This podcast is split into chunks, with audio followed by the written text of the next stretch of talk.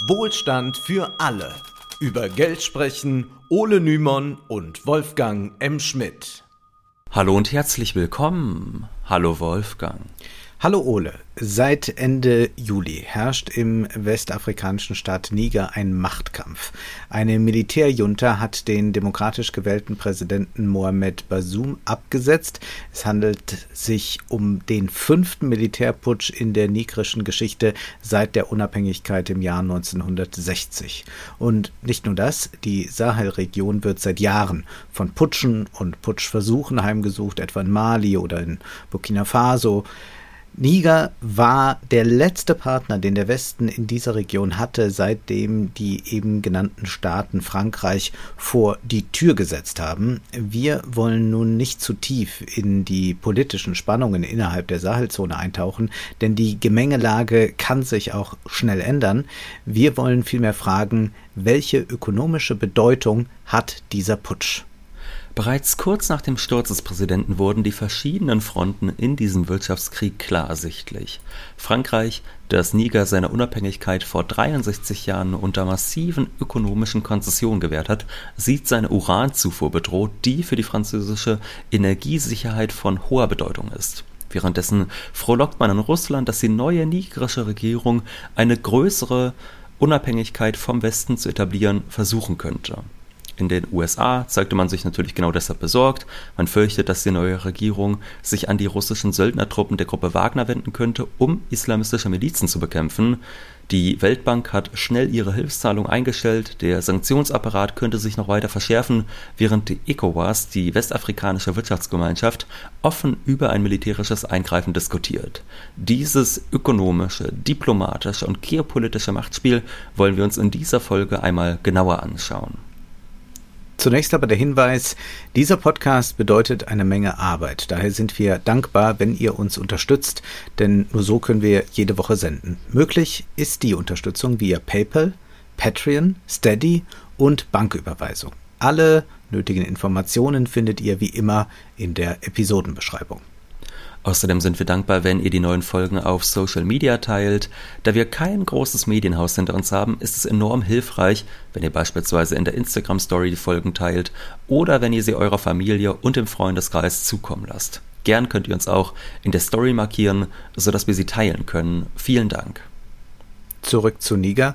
Bevor wir auf die aktuelle Krise eingehen, sollten wir zuallererst die allgemeine ökonomische Lage in diesem Staat erörtern, denn die dortige Armut ist für reiche Europäer kaum vorstellbar. Einerseits ist Niger ein an Rohstoffen reiches Land. Seit Jahrzehnten wird dort Uran abgebaut, auch Erdöl wird seit einigen Jahren gefördert und in der Wüste hat sich in den vergangenen Jahren ein regelrechter Goldrausch ausgebreitet. Andererseits kommt von diesem Reichtum kaum etwas bei der normalen Bevölkerung an. Profitieren tun vor allem Unternehmen aus dem Ausland, etwa aus Frankreich und China. Die meisten Niger sind in der Landwirtschaft tätig, die für mehr als ein Drittel des BIP verantwortlich ist. Zum Vergleich, in Deutschland ist die Landwirtschaft für nicht einmal ein Prozent der Bruttowertschöpfung verantwortlich. Daran sehen wir schon, dass ein großer Teil der Menschen arbeitet, um irgendwie zu überleben. Die Methoden der landwirtschaftlichen Produktion sind wenig effizient und ein immer größerer Teil des Landes ist Wüste. Nur wenige Prozent des Bodens können überhaupt bebaut werden und das ist klimatisch bedingt. Ein Großteil des Landes, circa zwei Drittel, liegt in der Sahara und je weiter man gen Süden kommt, desto weniger trocken wird es dann. Aber dieser landwirtschaftlich nutzbare Teil des Landes, der wird infolge des Klimawandels immer kleiner. Nur drei Prozent des Landes eignen sich für den Feldanbau, etwa rund um den namensgebenden Fluss Niger. Und da erkennen wir schon ein krasses Missverhältnis. Die Landwirtschaft spielt eine riesige Rolle für das Wirtschaftsleben, obwohl das Land offenkundig kaum dafür geeignet ist. Generell gilt ja, je fortschrittlicher und industrieller eine Volkswirtschaft ist, desto weniger Arbeit muss sie auf die Landwirtschaft verausgaben. Hier sehen wir das Gegenteil und dementsprechend groß ist dann auch die Armut. Die Gefahr von Hungersnöten, die ist immer präsent. Viele der 26 Millionen Bürger leiden unter mangelhafter Ernährung und im Jahr 2018 lebte etwas mehr als die Hälfte in absoluter Armut. Und wir sprechen hier wohlgemerkt von der offiziellen Statistik mhm. absoluter Armut. Ja, denn erinnern wir uns an Folge 189. Dort hatten wir erklärt, wie die globale Armut klein gerechnet wird. als absolut arm gilt man laut Weltbank dann, wenn man über weniger als 2,15 Dollar pro Tag verfügt. Dies galt vor einigen Jahren noch für knapp die Hälfte der Bevölkerung.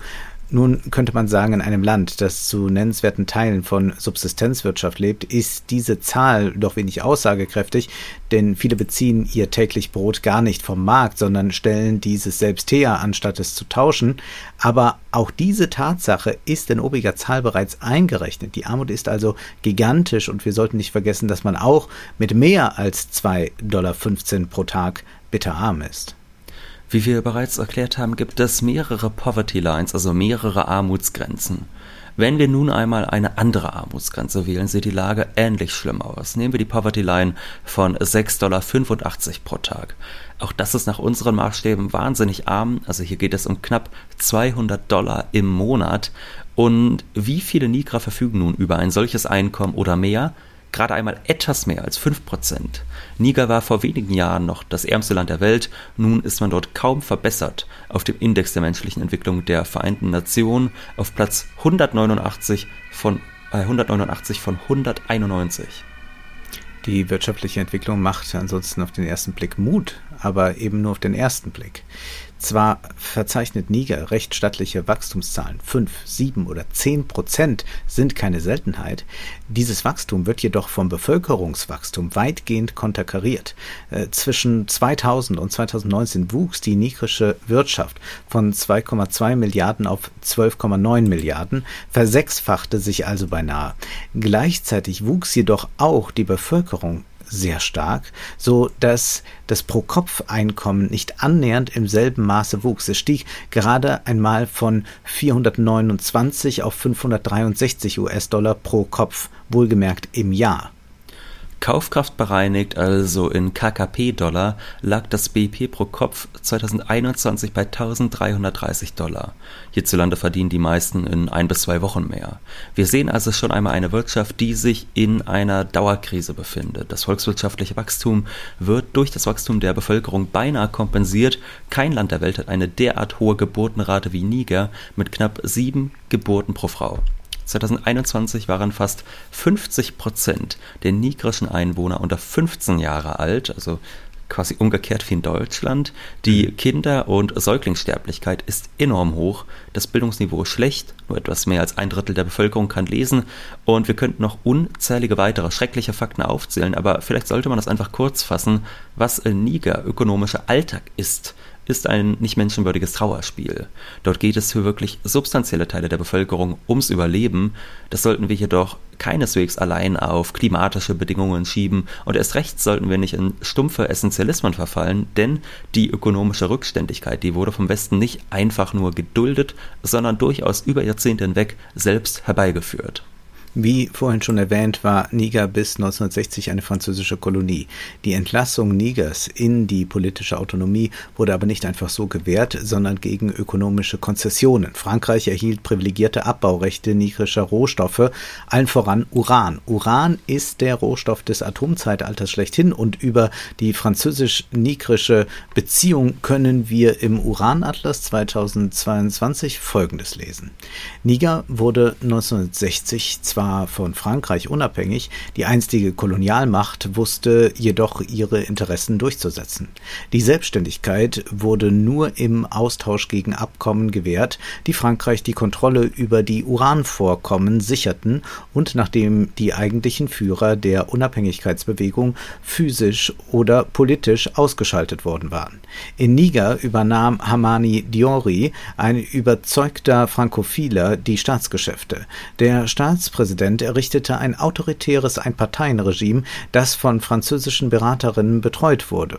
Als 1968 und 1970 die Société des Mines de l'Air und die Commoniac gegründet wurden, erhielt Niger nur 20 Prozent der Anteile und musste sehr vorteilhafte Steuerbestimmungen einräumen.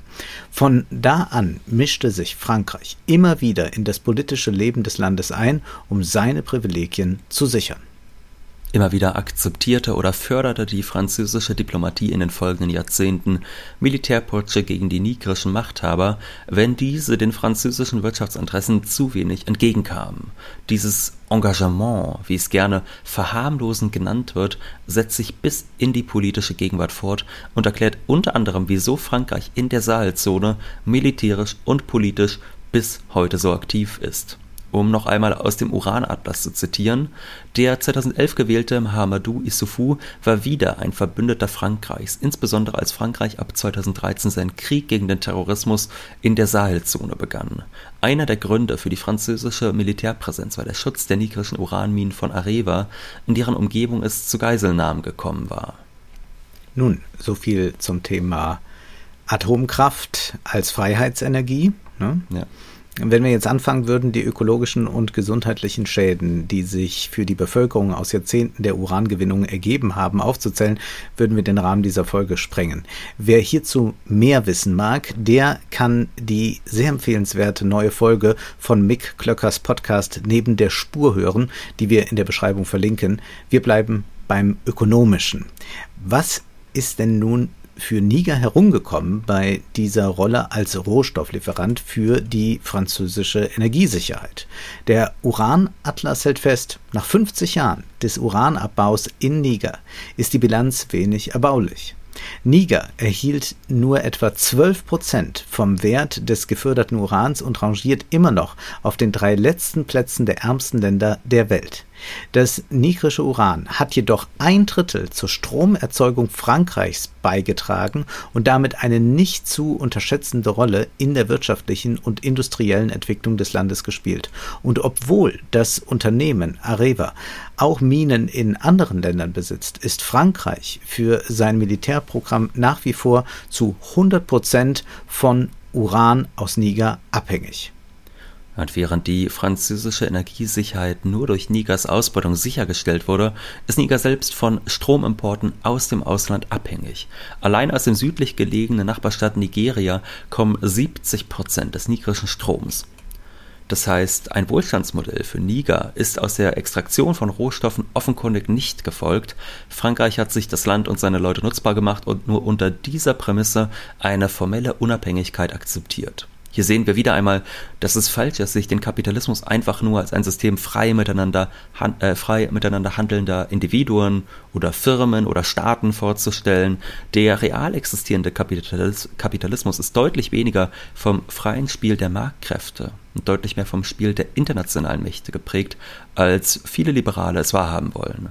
Das Wohlstandsmodell Frankreichs basiert jedenfalls zu großen Teilen auf neokolonialer Ausbeutung, denn wie in Deutschland spätestens seit vergangenem Jahr auch der letzte weiß, Energiesicherheit ist das A und O einer im internationalen Wettbewerb konkurrenzfähigen Industrie. In Folge 148 dieses Podcasts haben wir schon mal über die sogenannte holländische Krankheit gesprochen oder man spricht auch vom Ressourcenfluch. Damit ist gemeint, dass rohstoffreiche Länder mitunter in die Krise stürzen, wenn ihr Rohstoff nicht mehr gefragt ist, da sie sich zu sehr auf die Extraktion konzentriert und nicht an die Zukunft gedacht haben. In Niger ergibt sich aber ein anderes Bild. Denn hier ist es nie so weit gekommen, dass das Land und seine Einwohner nennenswert von der Extraktion profitiert hätten, so dass sich die Frage gestellt hätte, ob nicht ein anderer Wirtschaftszweig in Zukunft dienlicher wäre. Das unterscheidet Niger von anderen rohstoffreichen Ländern wie etwa Norwegen oder Russland, äh, die nicht von anderen kolonisiert oder quasi kolonisiert wurden. Bei der französisch-nigrischen Beziehung handelt es sich also um einen besonders perfiden Fall von Neokolonialismus, der bis in die Gegenwart unter ausbeuterischsten Bedingungen fortgesetzt wird. Genauer gesagt wurde, denn wie die ökonomische Entwicklung Nigers unter der neuen Militärjunta weitergeht, ist kaum absehbar. Abdurrahmani Chani, der neue Machthaber Nigers, prangert in seiner ersten Fernsehbotschaft die mangelhafte ökonomische und soziale Führung des Landes an. Was genau er vorhat, ist noch nicht bekannt. Der Export von Uran gegen Frankreich wurde aber erst einmal eingestellt. Die junge Welt berichtete, Niger setzt seine Hoffnungen aktuell darauf, dass eine Pipeline, ausgehend von den Ölfördergebieten im Osten des Landes, in wenigen Monaten fertiggestellt sein wird und Geld ins Land bringen kann. Solange das nicht der Fall ist, hängt das Land trotz dürftiger Einkünfte aus dem Uranexport am Tropf der internationalen Geber. Von der Weltbank und von westlichen Staaten kamen zuletzt 40 Prozent des Budgets. Nach dem Militärputsch am 26. Juli hat die Weltbank die Überweisungen ebenso eingestellt wie die europäischen Staaten, die EU und die USA. Letztere haben auch die Entwicklungshilfe sofort gestoppt. Hinzu kommen die Finanzsanktionen der Wirtschaftsgemeinschaft. Wir erleben in Niger bereits einen umfangreichen Wirtschaftskrieg. Des Weiteren haben die ECOWAS-Staaten, also die Mitglieder der westafrikanischen Wirtschaftsgemeinschaft Nigers Konten eingefroren. Dies erinnert an die westlichen Sanktionen gegenüber Russland.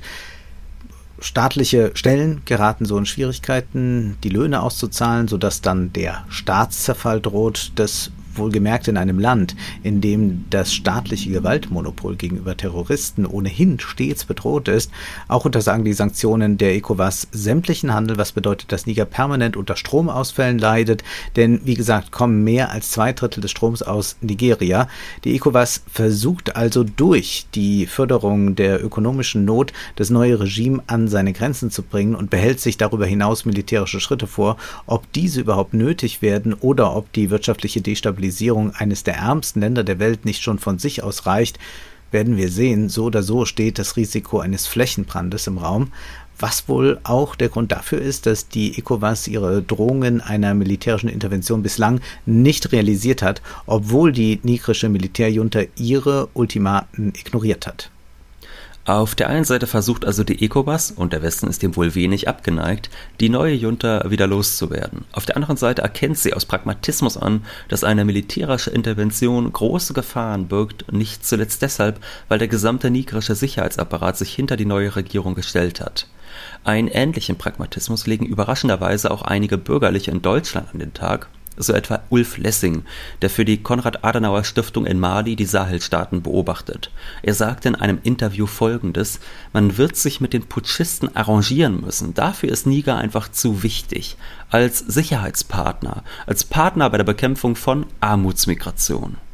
Hört, hört. Ich, da sind also nicht jetzt unsere Werte gefragt offenbar. Äh, ach nein, es geht ja noch um was anderes, Armutsmigration. Ja, und ich, bei, man hört erstmal Bekämpfung und denkt so, vielleicht geht es ja jetzt um Dschihadisten oder so, ja. die den Menschen das normale Leben verunmöglichen. Nein, bekämpft wird die Migration. Und damit sind wir bei einem weiteren wichtigen Baustein der nigrischen Ökonomie. Die Zahlungen des Westens, insbesondere der EU, sind oftmals an die Bedingung geknüpft, Migrationsrouten dicht zu machen, damit keine sogenannten Armutsmigranten die Möglichkeit erhalten, über das Mittelmeer zu reisen. Ganz und gar will man es sich in Europa mit den neuen nigrischen Machthabern daher wohl auch nicht verscherzen, genauso wie diese umgekehrt sich fragen müssen, welche ökonomischen Ziele sie eigentlich ohne Europa verfolgen können. Für Niger stellt sich inmitten der allgegenwärtigen Blockkonfrontationen die Frage, geht es auch ohne Europa?